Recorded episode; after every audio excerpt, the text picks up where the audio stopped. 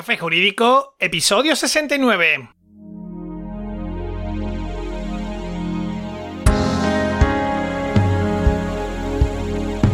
Muy buenas tardes, bienvenido un día más, un martes más. Mi nombre es Juanma Delgado y esto es Café Jurídico, el espacio de divulgación jurídica donde en el tiempo que dura un café abordaremos novedades legislativas, interpretaciones de doctrina y jurisprudencia sobre distintas temáticas, aprenderemos a manejar herramientas para la eficacia y la productividad profesional y en definitiva nos acercaremos de una forma amena y distendida al sector jurídico.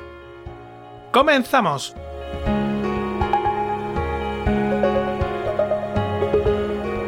Thomas Moore decía que los abogados son gente cuya profesión es disfrazar las cosas.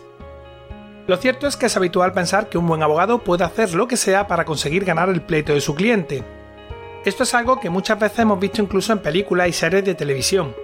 Ahora bien, ¿es eso cierto? ¿Puede un abogado mentir para defender los derechos de su cliente? ¿Cuáles son los límites para la defensa técnica letrada? Hace unas semanas decidí salir a la calle para preguntar a la gente al respecto y conocer de primera mano las distintas opiniones. La verdad es que aunque al principio me daba un poco de reparo, porque es algo que nunca había hecho, lo cierto es que resultó ser una experiencia sorprendentemente divertida que no descarto repetir nuevamente en un futuro próximo. En esa salida, que duró toda una mañana por el casco histórico de Córdoba, hice un total de unas 50 entrevistas a personas de todo tipo, edad, género, nacionalidad, y lo cierto es que las respuestas que me dieron eran muy diferentes a las que pensaba o me esperaba encontrar. En las notas del programa dejo enlace a un breve vídeo de nuestro canal de YouTube en el que recogemos un resumen de las principales opiniones, pues fueron muchas horas de grabación y las hemos condensado en menos de un minuto y medio, yendo directamente al grano. Esto es, a la respuesta de si puede o no mentir un abogado para defender los derechos de un justiciable. Porque luego, en función de la respuesta que cada cual diera, se le preguntaban otras cosas para hacerle reflexionar sobre la pregunta. Claro, al que me decía que no puede mentir, le preguntaba esto seguido. Entonces, si el cliente le dice a su abogado que ha cometido el delito del que le acusan, ¿el abogado tiene que decir la verdad a su señoría y actuar en contra de los intereses de su cliente? ¿O lo que tiene que hacer es no preguntar y decirle al cliente que no le cuente nada de lo que pasó e hizo para no meter la pata? Pero claro, si no le cuenta nada, ¿cómo puede defenderlo? Por otro lado, a quien me decía que sí puede mentir, le preguntaba que si la relación abogado-cliente es una relación de confianza, ¿cómo podía entonces confiar en alguien cuyo trabajo, según su opinión, consistía en mentir? En definitiva, si podría confiar su pleito a alguien que cree que miente. Además, ¿esas mentiras no se podrían volver más adelante en su contra? De esa primera pregunta es verdad que muchos sabían salir, pero la cosa cambiaba cuando preguntaba sobre cómo afectaría todo esto en un juicio. Me refiero, si el juez sabe que el abogado miente, ¿qué credibilidad le merecería lo que dijera el letrado? ¿No sería mejor indefendido entonces por alguien que tuviera más credibilidad frente al juez? Y cuando me decían que sí, que era lo que solía pasar, concluía entonces, según eso, sería mejor coger a un abogado joven y con poca experiencia que a uno mayor y con más experiencia, porque el primero, de alguna forma, tendría más credibilidad que el segundo. Y claro, como te puedes imaginar, la gente decía que sí, pero aún así llegar a esa conclusión no les parecía muy lógico. Sobre todo porque todo el mundo quiere tener un abogado con experiencia en la materia que defiende. Así que estaba claro, algo no andaba bien. Como te digo, fue de lo más gracioso porque la gente se volvía loca y muchas veces cambiaban de respuesta conforme avanzaba el cuestionario. Y es que, aunque la pregunta es muy sencilla y la respuesta también lo es, o sí o no, si retorcemos un poquito las cosas es fácil perderse.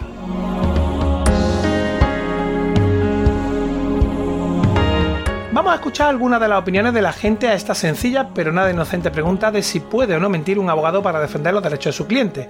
Eso sí, escucharemos solo el fragmento de las respuestas iniciales, porque si no ya os digo que sería muy muy largo. No puede ni debe mentir. Ahora que lo hagan o no, no lo sé. Pero ni pueden ni deben. Bueno, yo creo que no, que no deberían eh, mentir los abogados. Que pueden, claro que pueden. Pueden porque se lo consienten. Hombre, de hecho mienten.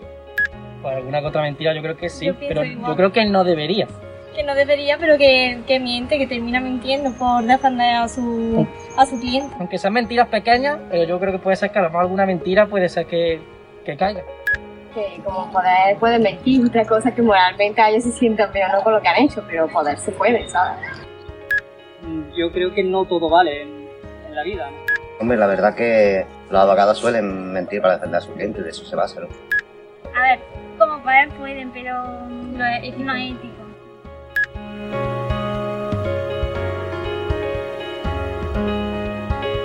Bueno, ¿qué piensas tú? ¿Puede o no puede mentir? Como siempre, me encantaría recibir tu opinión. Si ya has escuchado el episodio número 63, es más que probable que ya tengas más o menos clara la respuesta, pues aunque no se aborda de manera directa la cuestión, sí que saluda la misma. Si aún no la has escuchado, te recomiendo que lo hagas porque se trata de un complemento idóneo a este programa. En cualquier caso, si sigues escuchando, vas a conocer la respuesta.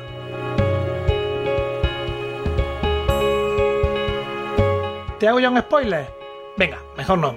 Que para ayudarnos a contestar a la pregunta, en esta ocasión hemos invitado a tomarse un café con nosotros a don José Luis Garrido Jiménez, decano del Ilustre Colegio de Abogados de Córdoba y responsable de la Comisión Deontológica de dicho colegio.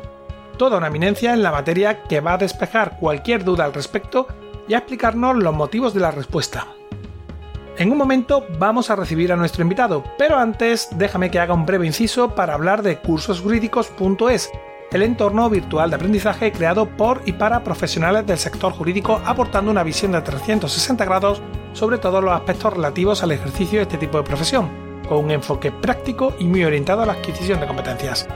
Recordarte que por ser oyente de Café Jurídico puedes acceder al catálogo de cursos jurídicos completamente gratis dándote de alta en el portal cursosjurídicos.es y suscribiéndote al plan mensual con el código Café Jurídico, todo junto y en mayúsculas. Y ahora sí, damos paso a nuestro invitado de hoy. Bienvenido José Luis, muchas gracias por aceptar nuestra invitación para ayudar a nuestros oyentes a despejar cualquier posible duda que puedan tener al respecto.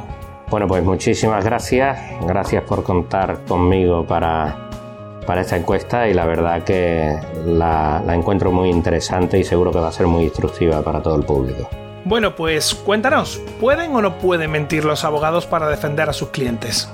Bueno, pues rotundamente no. El Código Deontológico de la Abogacía y el Estatuto General de la Abogacía exigen la lealtad del abogado, la probidad y la buena fe procesal en su actuación profesional. Por tanto, eh, todo abogado tiene que estar sujeto a la buena fe y la mentira en un procedimiento pues no es acorde a la buena fe procesal. Distinto es, el término pues nos puede llevar a confusión porque realmente los abogados no tenemos obligación de ser objetivos. Los abogados somos, como decía mi antecesor eh, Rebollo, pues somos afortunadamente muy subjetivos. Nosotros tenemos que creernos la versión que nos da nuestro representado, nuestro cliente, y tenemos que defender la versión de nuestro cliente. Por tanto, si a lo largo de un procedimiento se demuestra que la versión de un determinado cliente no es la correcta, no es que el abogado esté mintiendo, es que el abogado tiene obligación de mantener la versión de sus clientes. Pero lo que no está, lo que está vedado absolutamente, y lo digo siempre cuando recibo a los nuevos colegiados en su acto de jura, eh, lo que es está totalmente prohibido al abogado es la falta de lealtad, la falta de lealtad con los tribunales, la falta de lealtad con el compañero contrario, la falta de lealtad con el cliente o la falta de lealtad con uno mismo que comete cuando mm, falta a la verdad.